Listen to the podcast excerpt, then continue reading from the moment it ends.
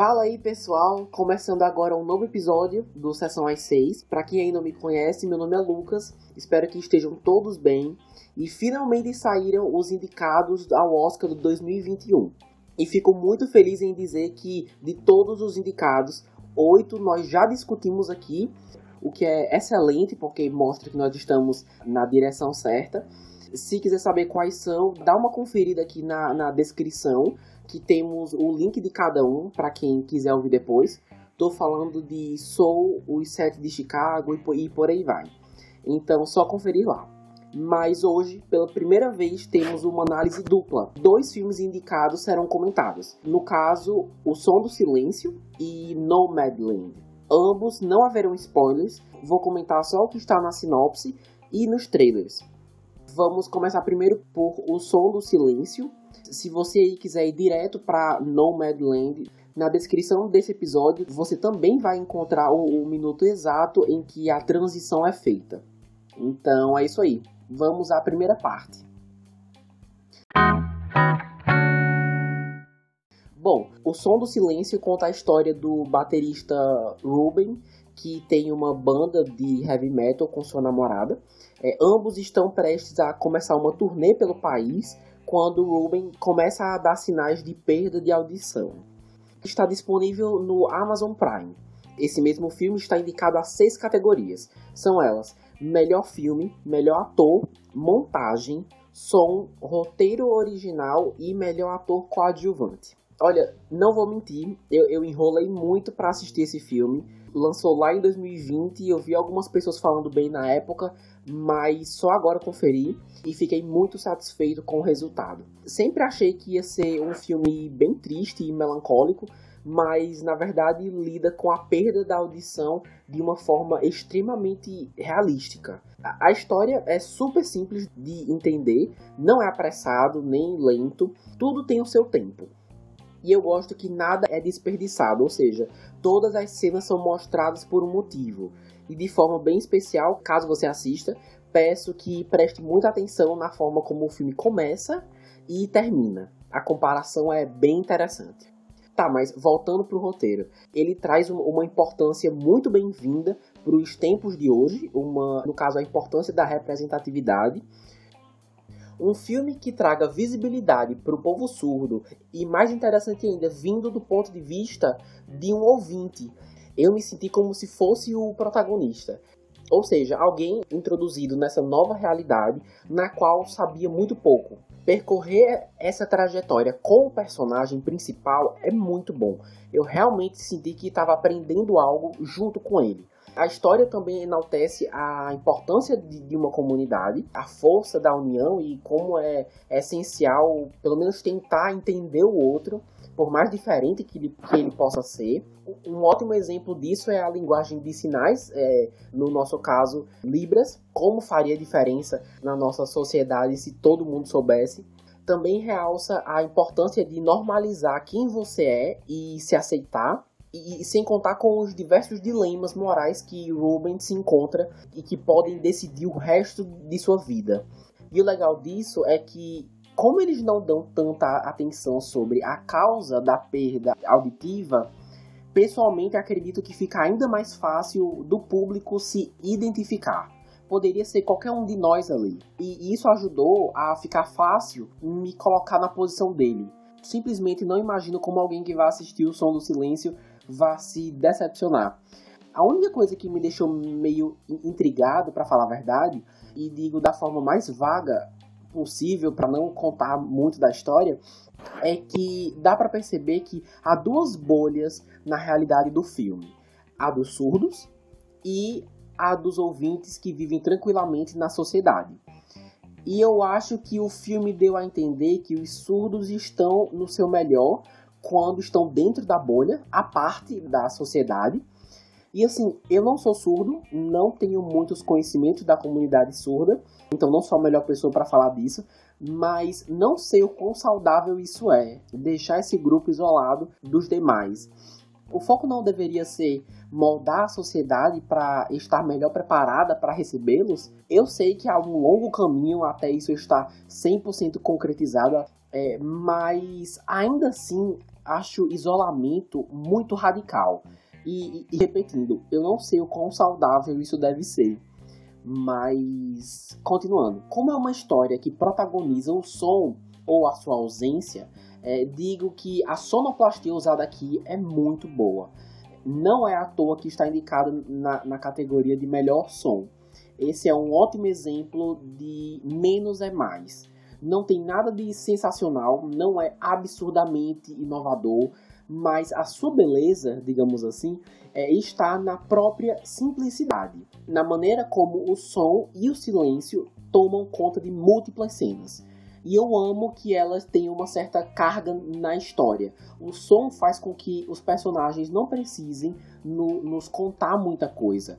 Os diálogos não precisam de muita exposição porque nós constantemente somos colocados na posição do protagonista e a partir daí não precisamos mais que ele nos explique, porque nós já entendemos. Então, a beleza disso está na sua simplicidade e isso é feito incrivelmente bem.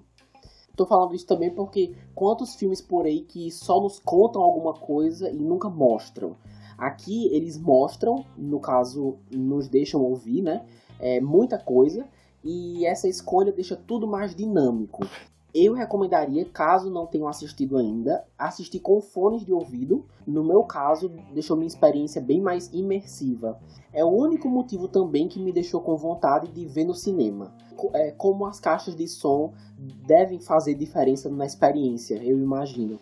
É, mas agora vamos para os personagens. Na verdade, apesar de todos fazerem um ótimo trabalho, queria destacar apenas um, mas antes faço um, uma menção honrosa para o ator Paul é, Racy, que interpreta Joe, o papel que lhe rendeu uma indicação ao Oscar de melhor ator coadjuvante.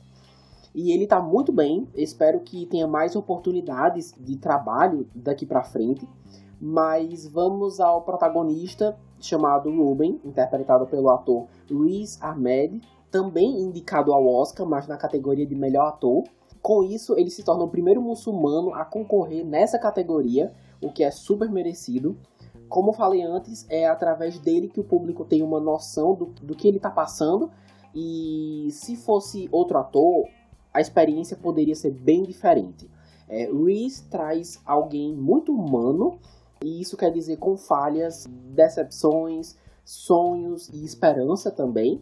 E sua performance em nenhum momento pareceu exagerada é, ou forçada para mim, muito pelo contrário, tudo muito compreensível. É uma daquelas indicações que eu, pelo menos, não esperava, mas que fico feliz que aconteceu, sabe? Não sei se vai ganhar, mas espero que depois disso ele também tenha muitas atuações marcantes aí no futuro.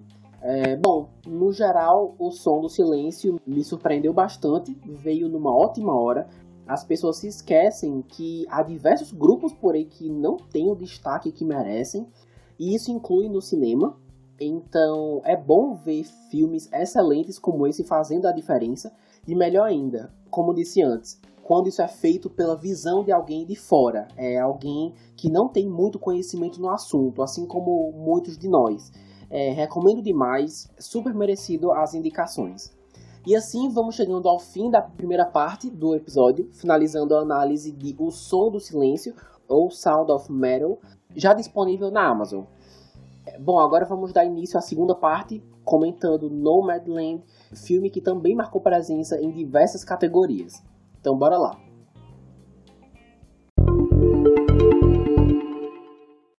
A sinopse é a seguinte: após o colapso econômico de uma colônia industrial nos Estados Unidos, é, Fern reúne suas coisas em uma van e parte rumo a uma viagem exploratória fora da sociedade dominante, como uma nômade nos tempos modernos. É, bom, é dirigido, escrito e editado por Chloe Zhao, indicado também a seis categorias: melhor filme, melhor atriz, melhor fotografia, direção, montagem e roteiro adaptado. Esse é outro filme que eu enrolei bastante para ver, mas dessa vez o resultado foi outro. Apesar do tema ser sim interessante, no caso, trazer visibilidade para um grupo nômade que existe na, na atualidade e que está entre nós, eu não tive uma experiência muito boa. Não me senti muito entretido, não me apeguei à história ou a algum personagem. Simplesmente não achei divertido de assistir, sendo bem sincero com vocês. É claro que nem todo filme precisa necessariamente ser divertido. Existem muitos outros fatores que implicam também na, na construção de um filme, mas não houve nada aqui que me cativasse, sabe? É, acho que o roteiro não construiu muita coisa que me motivasse a, a continuar assistindo para ver aonde ia dar. Para mim foi um filme de uma hora e meia, uma hora e quarenta sobre a vida exótica e incomum de uma mulher alguém que eu imagino que represente muitas pessoas, mas é, foi isso, sabe? Nada, nada mais. Mas se tem uma coisa que deu crédito, foi a habilidade de enaltecer um grupo que, sinceramente, eu nem sabia que existia e mostrar como muitos passaram por momentos super conturbados e, que, e que impactaram na sua escolha de estilo de vida atual e, e, como alguns usam esse estilo nômade para conhecer mais o mundo e se conhecer pessoalmente, sabe? Usar isso também como uma jornada pessoal. Mas agora indo para os personagens, na verdade aqui no caso é a personagem, no caso a protagonista Fern, F-E-R-N, interpretada pela atriz Frances McDormand, é, é, ela tá bem aqui, não achei nada excepcional, mas, mas isso principalmente porque o primeiro filme dela que eu vi foi Três Anúncios para um Crime, elegível ao Oscar de alguns anos atrás, que inclusive lhe rendeu seu Oscar como melhor atriz. E assim, esse filme é simplesmente um soco no estômago e ela faz uma personagem super temperamental, com uma personalidade muito forte. E uma vez que você vê a sua atuação naquele filme, fica difícil esse no caso em Nomadland, é, ser tão bom quanto, ou até melhor, sabe? Tô querendo dizer que, apesar dela fazer um bom trabalho, já fez performances mais memoráveis, ma mais marcantes é, para mim, como em Três Anúncios para um Crime. É, e, e, vale lembrar que ela também está indicada para melhor atriz por esse filme. É, gente, infelizmente eu não tenho muito o que dizer sobre, sobre essa obra, mas admiro a, a Chloe Zhao, que no fim das contas fez um bom trabalho na direção e está sendo bem reconhecida por isso. E, e não vejo a hora de vê-la dirigindo seu próximo filme, no caso Os Eternos, da Marvel.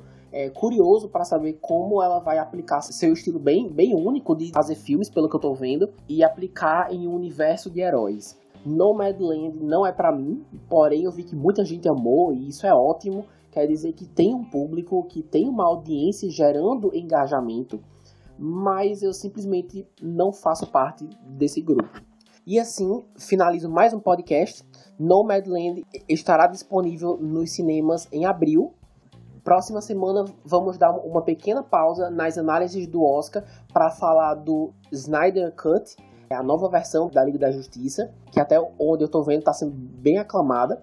Mas depois disso, continuamos nossa programação de análises duplas dos indicados.